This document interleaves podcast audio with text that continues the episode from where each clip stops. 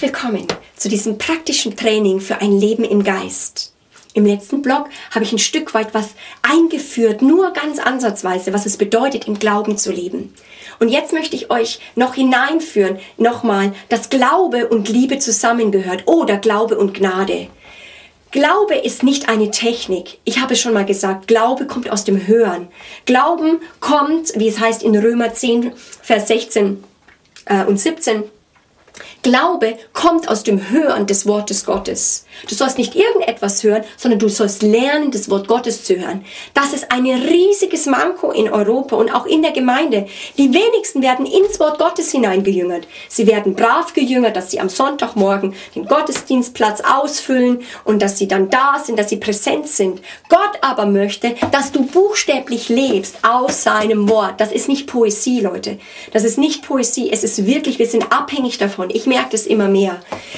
Wir werden immer abhängiger werden von diesem Wort. Und leben wir außerhalb des Wortes, werden wir nicht diese Kraft haben, im Geist diese Welt zu überwinden, im Geist und im Glauben. So, ich möchte jetzt diese ganze Komponente nochmal mit hineinbringen von Gnade. Weil ähm, Gnade ist so ein frommer Begriff, dass wir manchmal, wir sagen, oh Herr, deine Gnade, sie fällt auf mein Leben, so wie der Regen im Frühling fällt. Ich weiß nicht, ob ihr dieses Lied kennt. Und dann denkt man, ups, ja, wie ist jetzt Gnade? Fällt es? Ist es wie Gold? Ist es Herrlichkeit? Ähm, wie kann man sich Gnade vorstellen? Weil die Bibel sagt ja, der Gerechte wird durch Glauben leben, aber aus Gnade. Also du sollst aus Gnade leben. Das war ein riesiges Ding für mich. Wirklich über Jahre. Ja, äh, ich bin in einer Not, zum Beispiel in einer Situation, und dann, Herr, gib mir Gnade. Und dann kam ich mir aber vor, sage ich jetzt mal, ich bin so ein bisschen da ähm, simpel und so, da kam ich mir vor wie in einem Raum und denke, okay, okay, wo kriege ich jetzt Gnade her? Schublade auf, Schublade zu. Äh, vielleicht hier in dieser Kommode, vielleicht finde ich da. Und ich war total aufgeregt und habe gesagt, wie kriege ich jetzt Gnade her? Weißt, wisst ihr, die Gnade kommt nicht irgendwie vom Himmel gefallen. Das finde ich so fantastisch. In Kolosser 1, 6b heißt es, denn wir haben erkannt die Gnade, die in der Wahrheit ist. Ich sage das nochmal. In einer der Übersetzungen heißt es, wir haben erkannt diese Gnade, die in der Wahrheit ist. Und das möchte ich ganz am Anfang auch vielleicht deines Christenlebens oder wenn du schon 20 Jahre Christ bist, nochmal neu einpflanzen. Versuche nicht einfach dich in, wie in einen Raum reinzustellen oder am Abend, Herr, gib mir jetzt Gnade, sondern die Sache ist, wenn du Gnade brauchst, such sie im Wort.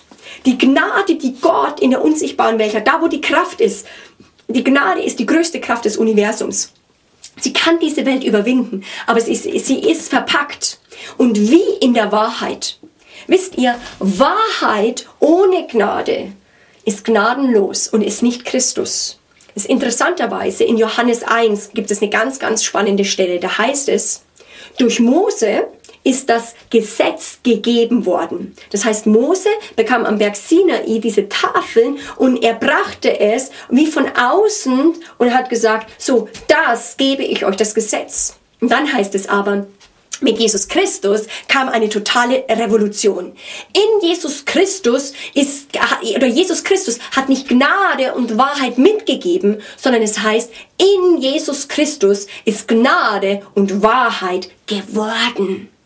Das heißt, in Jesus Christus ist beides, Gnade und Wahrheit, nur erhältlich im Doppelpack.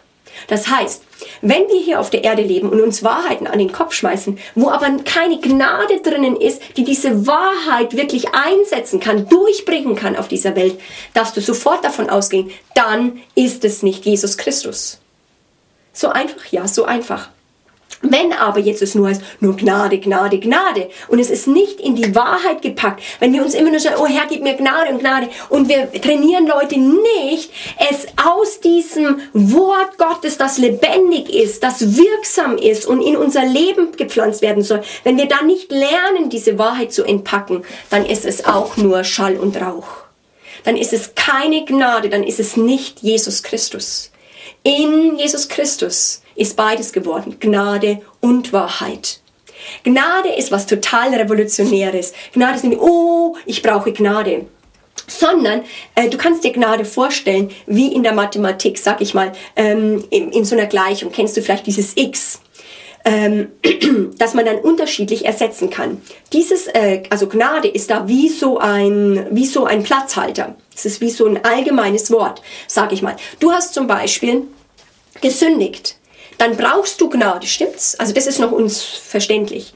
Das sind wir noch trainiert worden. Aber was für eine Gnade brauchst du? Stimmt's? Du brauchst die Gnade der Vergebung. Aber angenommen, du bist zum Beispiel in finanziellen Nöten, brauchst du dann die Gnade der Vergebung? Nein, dann musst du reingehen ins Wort Gottes und suchen, was Gott dir verheißt im Bereich von Versorgung. Wo er sagt, ich bin Jahwe Jire, dein Versorger. Dann nützt dir die Gnade der Vergebung nicht, sondern du brauchst die Gnade, wo Gott sagt, ich bin dein Versorger.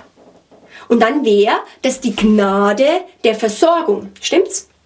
Oder wenn es heißt zum Beispiel, jetzt im Geist zu laufen, brauchst du diese Gnade, wiedergeboren zu sein zu einem neuen Leben und jetzt im Geist laufen zu können, auch diesen Austausch am Kreuz zu vollziehen. Das wäre dann die Gnade des Geistes und die wir dann empfangen können.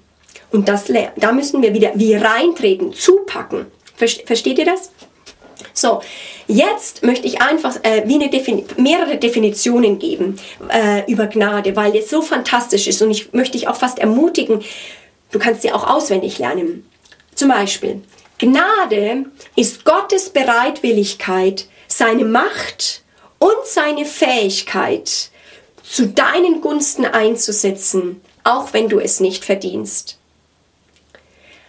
eine meiner Lieblings, sag ich mal, Definitionen, die so mir Gott erklärt hat, auch wie ich es vorher schon ein Stück weit angedeutet habe, ist Gnade ist, dass Gott alles, das was er getan hat, das was er ist, alle seine Reichtümer, sein Königreich, sein Herrschaftsbereich, das ganze Erbe, das er dir erkauft hat, dass es dir zur Verfügung stellt, kostenlos, unverdient darfst es zugreifen. Er stellt es alles zur Verfügung. Es ist wie ein großes X. Und was immer du brauchst, sagt er, das ist bin ich dir. Du bist krank, ich bin der Arzt. Weißt du das nicht?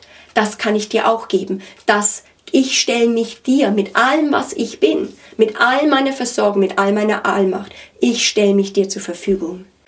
Was für ein Gott, was für eine Liebe, die sich so bedingungslos uns schenkt. Deswegen ist, denke ich, auch Luther nicht müde geworden. Ich liebe eine seiner Definitionen. Er sagt, äh, Gnade ist eine verwegene Zuversicht auf Gottes Gnade.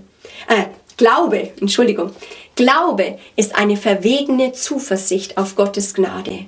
Das liebe ich. Glaube ist nicht was Abstraktes. Glaube ist nicht, oh, jetzt muss ich, oh, jetzt muss ich auch noch glauben. Mann, ich versuche ja schon alles und jetzt, das ist wirklich zu viel verlangt. Nein, du hörst etwas, was Gott getan hat. Du hörst etwas, das sagt, das stelle ich dir zur Verfügung. Und dann entspannt sich was in dir und sagst, wow, oh, das hast du auch getan. Ich öffne jetzt mein Herz. Ich greife zu. Ich gebe diesem Wort Raum. Ich gebe dieser Versorgung Raum. Wie? Durch Glauben. Glaube ist eine verwegene Zuversicht auf Gottes Gnade. Ich liebe auch noch eine andere Definition, die heißt, Gnade ist Gottes erbarmendes Herz, uns unverdient immer wieder mit Gutem zu überraschen. Das ist so ein Gebet, was ich öfters bete. Vater, heute, ich möchte aus Gnade leben. Überrasch mich mit, deinen, mit deinem Guten. Überrasch mich. Weil du bist so großzügig, so freigebig. Ich möchte in diesem Bereich von Wundern leben. Überrasch mich. Wo ich nicht aus, aus Leistung lebe. Wo ich nicht, weil ich alles, alles richtig mache, weil ich alles durchdacht habe, weil ich an alles gedacht habe und es organisiert habe. Sondern wo einfach du mein Leben organisierst. Wo ich sage, Herr, all mein Trachten soll sein, ich trachte zuerst nach deinem Reich. Das soll mein Denken erfüllen, mein Herz erfüllen, meine Berufung, mein, meine Beziehungen erfüllen. Das ist das, worin ich lebe. Ich trachte zuerst nach dem Reich Gottes. Und dann werden die Dinge, die ich für dieses Trachten brauche, für die Aufträge, die Gott mir gibt, für diesen Einflussbereich, den er dir geben möchte, da wird er sagen, ich versorge dich. Schau mal, das ist wie in einer Armee. In einer Armee muss man auch nicht dann wie bezahlen, sondern du kriegst Aufträge und deine Kleidung, deine, ja, auch die Ausrüstung, die du dafür brauchst, die kriegst du gestellt, stimmt's? Und Gott ist noch so ein viel besserer Versorger. Er sagt, ich möchte so sehr, dass meine Kinder aus meinen Ressourcen herauszuleben. Da sind wir so arm in Europa. Gott muss neue Männer und Frauen des Glaubens äh, aufrichten. Ich bete dafür und ich möchte das auch jetzt tun in einem Gebet, dass Gott in Europa, du kannst mitbeten, dass es in dir geschieht, dass Gott Männer des Geistes, Männer mit Glauben und Frauen des Glaubens aufrichtet, die stehen können, mitten in einem Land des Unglaubens, mitten drin stehen können, in der Gesellschaft, mitten drin stehen können, in einem Job oder wo immer es ist, wo Leute sagen, ich kenne diesen Gott nicht und die sagen, ich kenne ihn aber. Ich bete dafür, dass du Zeuge wirst für diesen unwahrscheinlich guten Gott. Dass du sagst, ich bin ein Zeuge, dass er ausreicht. Ich bin ein Zeuge, dass er auch jetzt für diese Situation ausreicht. Ich glaube daran. Ich bin ein Zeuge, dass er auch jetzt für diese Situation ausreicht. Ich glaube daran. Vater, ich danke dir so sehr für diese Möglichkeit, zu reden und zu predigen in großer Freiheit jetzt noch in unseren Landen. Und ich bete heute mit den Geschwistern, die das hören und die zuschauen. Gott, würdest du bitte kommen nach Europa? Würdest du kommen nach Deutschland, Österreich, Schweiz? Würdest du kommen in unsere Nationen und wirklich Männer und Frauen des Glaubens aufrichten? Vater, die durchbrechen durch Unglauben und es nicht mehr gesetzlich sehen als eine Anforderung, sondern als eine Erlösung. Ich bin befreit zum Gehorsam. Ich bin befreit zu diesem Lebensstil des Glaubens. Vater, ich bete, dass durch diese äh, kleinen Clips, Vater, dass dadurch Hunger in dem Geist passiert, Hunger anfängt aufzustehen. Herr, dass wir hungrig werden von mehr nach dir. Wir wollen mehr von dir haben. Und ich bete, komm mit Zeichen und Wundern, die hervorkommen durch Glauben, so wie du sagst, dir geschehe es, wie du geglaubt hast. Und so bete ich für Schutz, für das Aufwachsen von geistlichen Kindern, dass sie aufwachsen in eine Dimension des Training, des Geistes und des Glaubens. In Jesu Namen.